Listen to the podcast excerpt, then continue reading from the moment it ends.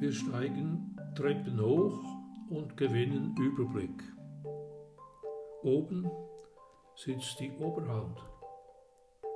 Es macht mir Spaß, vor einer Klasse zu stehen. Ich bearbeite gerne Sachthemen in Begegnungen mit Menschen. Einfluss nehmen ist etwas Schönes. Ich erfasse, was um mich herum abläuft. Ich bestimme und bewerte Entwicklungen. Damit provoziere ich Reaktionen. Wer unterliegt, kommt vielleicht zum Eindruck von Machtmissbrauch. Es entstehen Rechthabereien.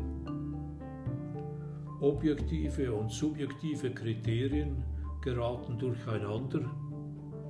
Es gibt Knatsch. Das Terrain wird kämpferisch.